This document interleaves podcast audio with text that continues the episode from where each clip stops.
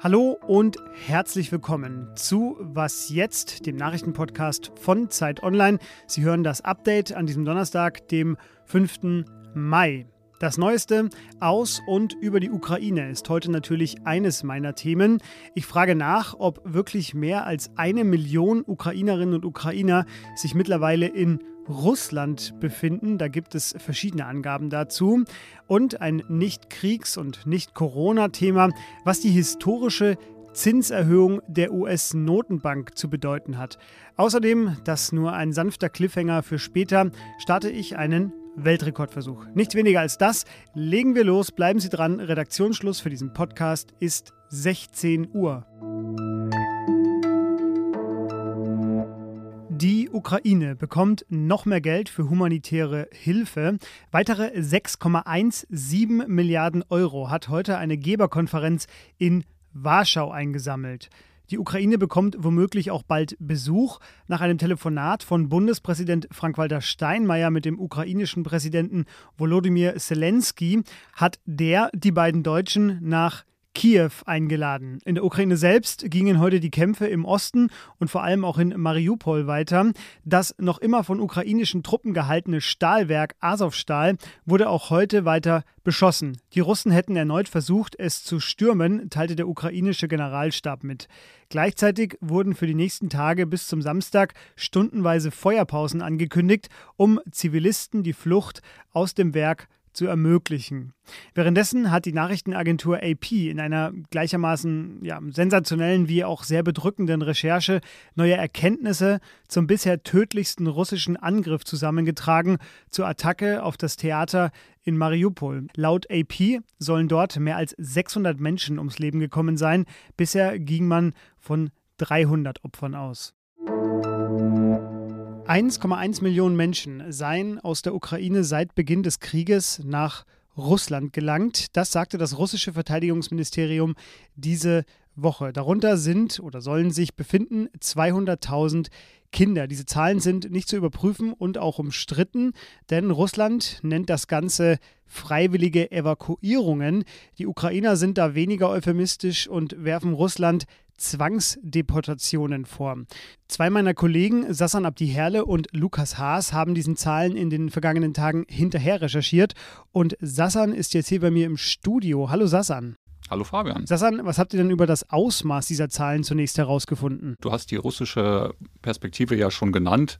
Die Ukrainer sprechen eher von Zehntausenden Menschen, die dort äh, deportiert worden seien. Diesen Begriff benutzen sie. Und so richtig unabhängig ist schwierig, da etwas zu kriegen. Das UN-Flüchtlingshilfswerk spricht von 700.000 Menschen, die äh, über die Grenze gegangen sind. Wir haben auch mit Leuten in Russland gesprochen die verlassen sich auch auf die staatlichen Angaben, aber sagen auch, es sind auf jeden Fall sehr viele Menschen. Mhm. Du hast die Begriffe selber gerade schon verwendet. Also es wird von Zwangsevakuierung bzw. Deportation auf der ukrainischen Seite gesprochen. Die Russen sagen eben freiwillige Evakuierung. Äh, welche Version davon stimmt denn? Ja, das ist eine ganz entscheidende Frage, auch wenn es dann darum geht, ob das ein Vorgang ist, der gegen das Völkerrecht verstößt. Wir haben mit vielen Flüchtlingshelfern gesprochen. Wir haben mit dem äh, mit Amnesty International gesprochen, um das Bild, das wir dabei gekriegt haben, ist im Grunde, dass es sich um erzwungene Ausreisen handelt. Das bedeutet, da kommt niemand mit einer Waffe und sagt, so, jetzt steigt ihr alle in diesen Bus und wir bringen euch nach Russland. Aber wir haben von Fällen gehört, wo russische Soldaten oder pro-russische Kämpfer in Schutzräume gehen und sagen, ihr könnt jetzt innerhalb von einer Stunde hier verschwinden, wenn ihr mit uns kommt, danach werdet ihr angegriffen. Und das ist im Grunde das, was, glaube ich, sehr oft passiert. Mhm. Das ist natürlich trotzdem alles nur nicht freiwillig. Ähm, wie es weiter? Was weiß man über die Menschen, die in Russland dann ankommen? Was passiert dort? Zunächst kommen die Menschen in sogenannte Filtrationslager. Das sind Unterkünfte, wo sie geprüft werden. Da wird ihnen wird, werden ihnen Fragen gestellt, da wird die Gesinnung geprüft, es wird nach Tattoos geschaut, die verdächtig sind, Handys werden durchsucht und wer dort besteht, der kommt dann in das Land weiter und dort verteilen die Behörden die Menschen dann auf unterschiedliche Unter Unterkünfte. Und das kann äh, im Westen sein, aber es kann auch im asiatischen Teil von Russland sein. Und wir haben gehört, dass viele das nicht möchten und dann auf eigene Faust zum Beispiel nach Moskau gehen. Ja, es gibt viele weitere Fragen dazu. Sassan und Lukas haben das in einem kleinen FAQ aufgeschrieben. Das verlinke ich in den Shownotes. Sassan, dir vielen Dank. Danke dir. Die USA kämpft mit der größten Inflation seit mehr als 40 Jahren und darauf wurde nun reagiert und zwar von der US- Notenbank. Sie hat am Mittwochabend den Leitzins angehoben, und zwar um den erstaunlichen Wert eines halben Prozentpunktes. Das klingt jetzt erstmal nicht so viel, aber es war der größte Zinssprung seit 22 Jahren. Die Zinsspanne liegt damit jetzt bei 0,75 bis 1 Prozent. Und ja, für Sie klingt das jetzt vielleicht noch etwas kryptisch, für mich ehrlich gesagt auch. Und deshalb möchte ich darüber reden mit unserer Frau in New York, mit Heike Buchter. Hallo Heike. Hallo. Heike, das wird jetzt ein Gespräch so ein bisschen im Format, der Laie fasst es in eigene Worte und die Expertin korrigiert, okay? Ja, so machen wir das. Also, ich habe gelesen, höhere Zinsen. Das heißt, dass weniger Geld verliehen wird und damit weniger Nachfrage da ist, ergo die Inflation sich senkt. Ist das richtig, was die FED da versucht, die, die US-Notenbank, oder ist das falsch zusammengefasst? Die Notenbank versucht durch die Anhebung der Zinsen äh, die Wirtschaftsaktivität runterzufahren oder zumindest zu dämpfen. Das kann sie tun, indem, wenn der, also wenn der Geldpreis äh, höher wird, das ist ja das, was Zinsen darstellen, dann werden Unternehmen zum Beispiel eben einfach nicht weiter expandieren. Die werden nicht neue Anlagen bauen oder Maschinen kaufen und gleichzeitig eben auch die Hypothekenzinsen werden ansteigen. Das wird vermutlich den Immobilienmarkt irgendwie ein bisschen eindämpfen und eben auch Kreditkartenzinsen werden höher. Und ähm, hier in Amerika ist es so, dass die meisten Leute vier Kreditkarten haben. Und wenn das eben sehr viel teurer wird, dann äh, dürfte das da eben deren äh, Spendierfreundlichkeit auch einschränken. Du hast es schon so ein bisschen angerissen in all diesen Punkten gerade, dass die Kaufkraft oder die Wirtschaftskraft damit reduziert oder eingedämpft werden soll. Ich frage mich natürlich, ist das nicht auch eine Gefahr? Also worin besteht die Gefahr dieser Politik, die die US-Notenbank gerade fährt? Das ist genau dieses Thema, äh, was immer hier so als die weiche Landung, die da angepeilt wird, im Raum steht. Da geht es eben einfach darum, die Wirtschaft zu dämpfen, ohne sie zum Absturz zu bringen. Das ist eine unglaublich schwierige Aufgabe. Das ist das, äh, wo sich entscheidet, wie, wie gut die Notenbank das im Griff hat oder auch nicht. Und äh, leider muss man sagen, es war in den letzten Jahrzehnten immer so, äh, dass das nicht richtig gut gegangen ist. Ich bin dank deines Textes, den du darüber geschrieben hast, äh, jetzt schon informiert. Ich habe gelesen, die Preise steigen und das hat verschiedene Gründe. Es gibt politisches Versagen, du hast es gerade schon gesagt, der vergangenen Jahrzehnte. Es gab die Pandemie, es gibt jetzt aber auch ähm, ja, die Energiepreise, die sehr wechselhaft sich gerade darstellen. Ähm, ich habe mir jetzt ein Beispiel mal rausgesucht, anhand dessen wir das vielleicht mal durchdeklinieren können. Warum ist denn zum Beispiel die Pandemie ein Grund dafür? Ich glaube, das haben wir alle so ein bisschen verdrängt. Ähm, hat ja eigentlich zu so einem Nahtod ähm, der, der Wirtschaftsentwicklung geführt in 2020. Und dann hatten auch viele Hersteller, wie zum Beispiel die Autohersteller, das Gefühl, okay, da geht ja gar nichts mehr. Äh, lass uns mal ganz fix irgendwie unsere Verträge mit den Halbleiterherstellern irgendwie kündigen, weil diese Chips brauchen wir ja gar nicht mehr, weil wir verkaufen ja keine Autos mehr. Aber im, im letzten Teil des Jahres oder vorletzten Teil des Jahres ist die Wirtschaft dann zurückgekommen auf eine Art wie, wie nie zuvor. Ein Wirtschaftswachstum von 30 Prozent innerhalb eines Quartals. Es war einfach eine unglaubliche Achterbahnfahren mit der Wirtschaft, einmal aus und einmal angeknipst. Und das lässt sich einfach mit Lieferketten nicht so, nicht so gut machen. Und ähm, diese Konsequenzen dieser unterbrochenen Lieferketten, unter denen leiden wir praktisch bis heute. Und welche Auswirkungen hat diese Politik der US-Notenbank und diese Auswirkungen, die du gerade beschreibst, jetzt äh, auf den Rest der Welt? Bei den Zinsen sehen wir natürlich den Dollar steigen, ähm, weil natürlich hier Geld reinfließt. Das Geld sucht sich eben die höheren Zinsen, die es sonst nicht bekommt. Und ähm, das treibt den Dollar inzwischen auf ein äh, 20-Jahres-Hoch gegenüber anderen Währungen.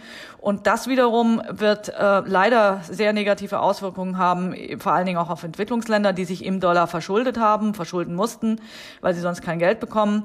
Und die leiden ja auch gleichzeitig extrem unter den höheren Preisen für äh, Düngemittel, für Lebensmittel, für Getreide und so weiter.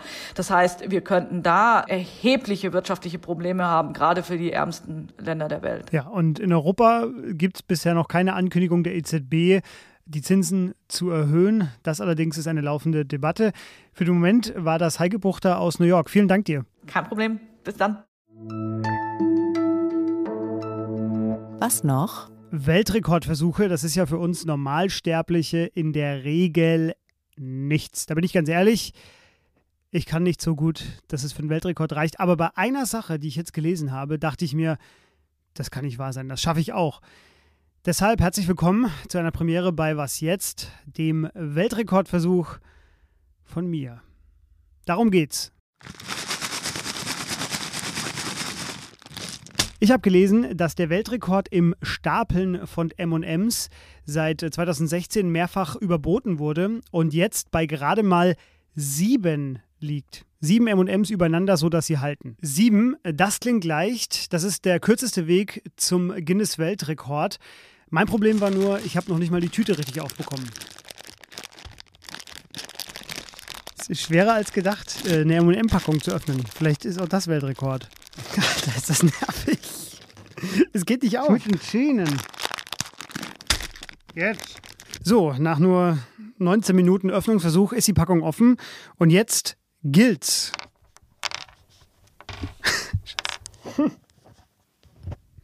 Ich schaffe noch nicht mal zwei, ehrlich gesagt. Mann! Mann!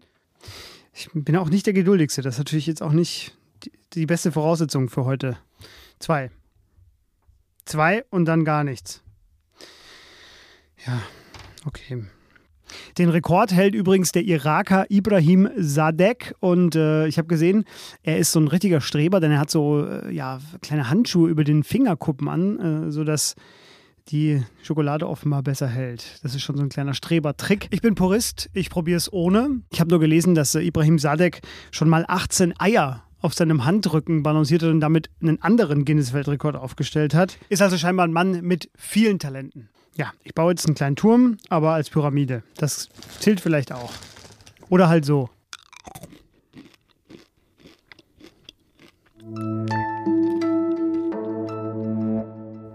So, ich bin gespannt auf Ihr Bild, wenn Sie es geschafft haben, zumindest drei MMs zu stapeln. Ist nämlich viel, viel schwerer, als es zunächst klingt. Schreiben Sie uns also an wasjetzt.zeit.de, auch wenn Sie Fragen oder Kritik haben zur Sendung. Oder noch besser, schauen Sie mal auf unserer Homepage zum großen Zeit Online Podcast Festival vorbei. Das ist am 11. Juni. Auf der Homepage finden Sie alle Infos zu den Shows und Sie können dort natürlich auch die Tickets kaufen. Mich treffen Sie dort auch. Vielleicht stapeln wir zusammen MMs, wenn Sie wollen. Jetzt aber erstmal einen schönen Abend. Bleiben Sie uns treu und bis bald. Tschüss.